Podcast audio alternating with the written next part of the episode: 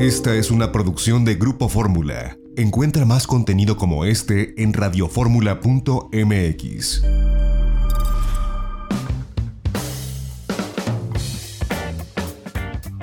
Ya estamos de regreso en itinerario turístico, seguimos transmitiendo desde los estudios de Radio Fórmula Universidad en la Ciudad de México. Y hace algunas semanas eh, vivimos una experiencia de verdad que vale la pena vivir.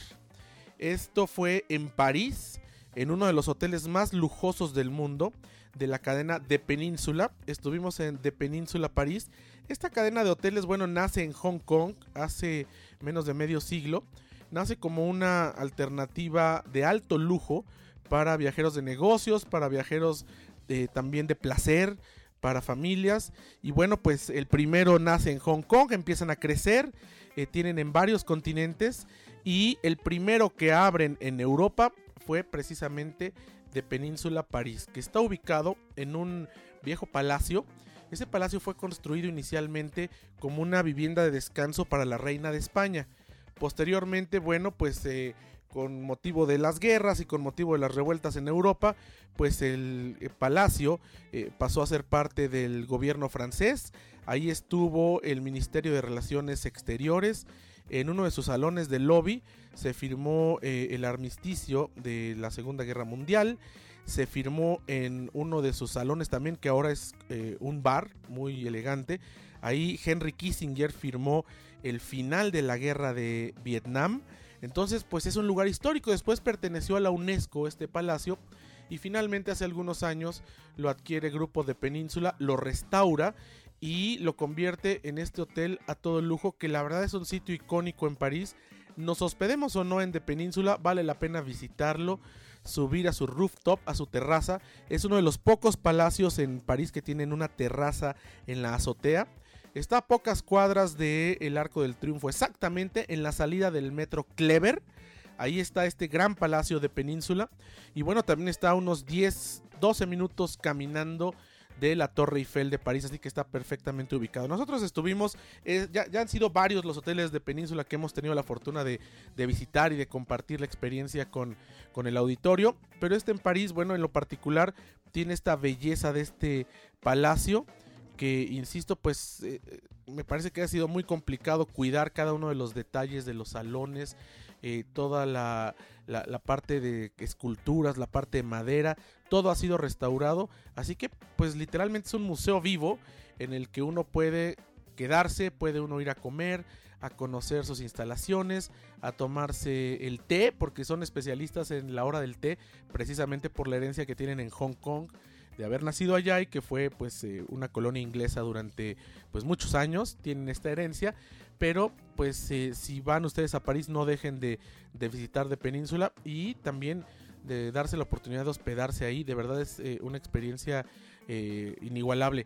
Es, son habitaciones con mucha tecnología y ahí contrasta mucho pues ver un cuarto de un palacio que está eh, restaurado totalmente, pero que al final del día tiene todos los factores de la tecnología todo se controla desde una tablet y de pronto pues uno no ve por dónde pasan los cables o por dónde pasa toda esta instalación cuando se ven las paredes originales, cuando se ven los ornatos originales en la parte alta, cuando están estos grandes candelabros en su lobby, en los restaurantes y en los salones. Tienen un spa también maravilloso, tienen una alberca semiolímpica de 25 metros donde pues, realmente se puede practicar natación o nada más ir a, a chapucear, pero la locación también, insisto, pues se llega caminando del Arco del Triunfo eh, en 3 minutos a 10-12 de la Torre Eiffel. Y pues está en el corazón de París, una de las ciudades que vale la pena visitar en Europa, más allá del cliché que existe sobre pues la ciudad luz, la ciudad romántica, sí lo es, eh, la verdad es que en el centro de, la ciudad de París pues se ha convertido un poco en un gran eh, como parque de atracción turística pero aún así conserva todavía algunos barrios que vale la pena eh, visitar para comprobar el auténtico sabor local. Uno de ellos es el barrio de San Germán, San Germain, que todavía tiene ahí un mercado tradicional, que tiene algunos cafés y restaurantes, zonas donde se eh, elaboran postres y repostería.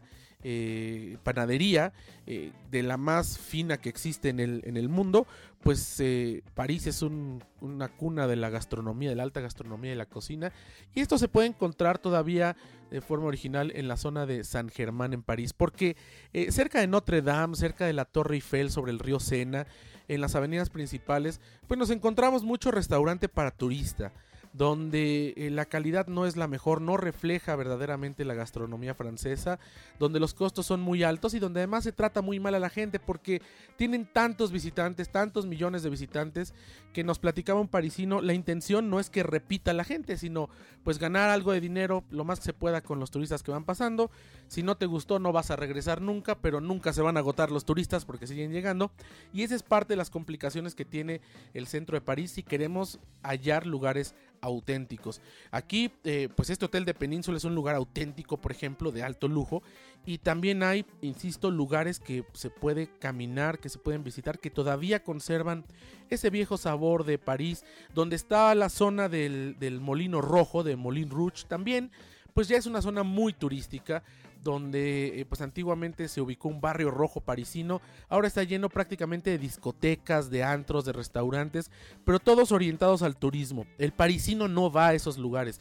Y lo que es importante cuando vamos a una ciudad como París es tratar de ubicar dónde va la gente local, dónde van los parisinos, dónde van los franceses, porque ahí es donde realmente tendremos el sabor auténtico de una ciudad como la capital de la República Francesa. Ahora, París es uno de los lugares donde ha llegado la turismofobia. El turismo ha crecido de forma tan desmedida que de pronto eh, lugares que ocupaban antes los locales, pues ahora son de uso exclusivo del turismo. Entonces si uno camina, insisto, en los alrededores de Notre Dame o en algunas partes del río Sena, en las orillas, pues no nos vamos a encontrar franceses, nos vamos a encontrar puros turistas. La gente parisina ya procura ir a otros barrios, a otros lugares donde tengan espacios propios y donde el turismo no se haya apropiado tan enormemente de eh, pues ciertos espacios públicos. Y este es un debate bien interesante porque hasta dónde debemos dejar, hablo como ciudad, como país, como oficinas de turismo, hasta dónde debemos dejar crecer el turismo para que no invada la vida de las personas que habitan esa ciudad. ¿Hasta dónde? París, pues es uno de los ejemplos que quedó totalmente rebasado en su centro. Otro, por ejemplo, es Venecia. Eh, otro ejemplo de turismofobia es el centro de Barcelona, alguna parte del centro de Madrid. Y entonces, bueno, lo que sucede es que cuesta un poco más de trabajo encontrar estos lugares auténticos y cuando vamos a los lugares icónicos, como puede ser eh, la Torre Eiffel, ahora no Notre Dame porque está en, en, reconstrucción por este trágico incendio que padeció el año pasado, pero cuando vamos a lugares como la Torre Eiffel, pues hay que hacer unas filas inmensas porque está lleno. Ahora la ventaja que hay eh, para sitios como París es que prácticamente todos los accesos a museos y atracciones se pueden comprar por internet, así que vale la pena. Nosotros fuimos al Museo del Louvre, uno de los más importantes del mundo, eh, pudimos comprar los accesos por internet en nuestro teléfono inteligente, eh, para la Torre Eiffel lo mismo, pudimos comprar los boletos para poder subir hasta, hasta la torre. Pero bueno, más allá de estas atracciones que son las principales y que siempre van a estar saturadas, hay lugares que vale la pena descubrir, como estos barrios, el barrio de San Germán, las catacumbas de París, por ejemplo, que a pesar de ser eh, muy reconocidas a nivel internacional, no tienen tanta afluencia turística, pero que vale la pena escuchar las historias y ver cómo, pues en realidad existe, existía porque ya no está habitada, pero existía una ciudad subterránea donde pues parte de la población vivía, moría, eran fosas comunes, incluso hubo un concierto ahí que eh, eh, en el siglo XX que fue pues realmente macabro, donde metieron una orquesta casi sinfónica a tocar en las catacumbas junto a un osario, en fin, hay muchas leyendas y muchas cosas que se pueden eh, descubrir en París, fuimos al cementerio de Montparnasse, por ejemplo, donde está los restos del dictador Porfirio Díaz, que ha habido una gran controversia entre que si regresa a México o no, mi opinión periodística personal es que está bien en París, no lo necesitamos en México por lo que él representa,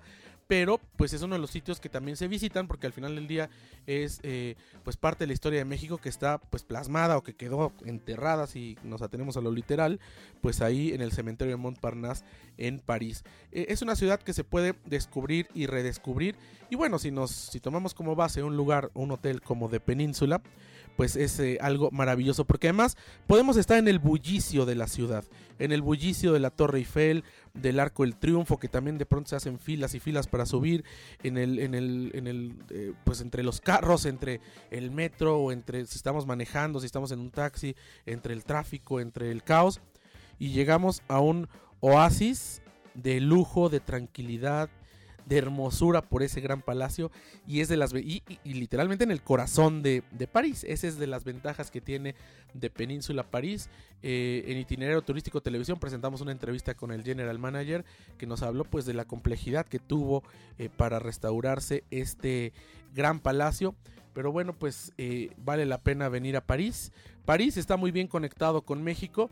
Tiene este vuelo en el A380, el avión más grande del mundo de Air France, que bueno, todos los días, siete frecuencias semanales, conecta directo al aeropuerto Charles de Gaulle con el aeropuerto internacional de la Ciudad de México a bordo de, insisto, el Airbus A380, el avión más grande del mundo, y trae este, cuatro clases Air France, trae la, la Premier, que es la primera clase, trae su clase Business, trae una clase Premium Economy, que es una cabina y un asiento un poco más amplio que el turista, y trae por supuesto también la parte turista de Economy en todas un excelente servicio y bueno pues con horarios muy muy fáciles para poder llegar. Y bueno con cualquier otra aerolínea europea también es fácil llegar a París tiene una conectividad pues realmente a nivel internacional bastante robusta el aeropuerto Charles de Gaulle. Vamos a un corte y regresamos porque tenemos eh, pues una crónica que hicimos desde una ciudad cercana a París por supuesto y es Madrid en España vale la pena también visitarlo. Y de regreso del corte, Lorena Bracho, nuestra productora y este reportero, bueno, pues les estaremos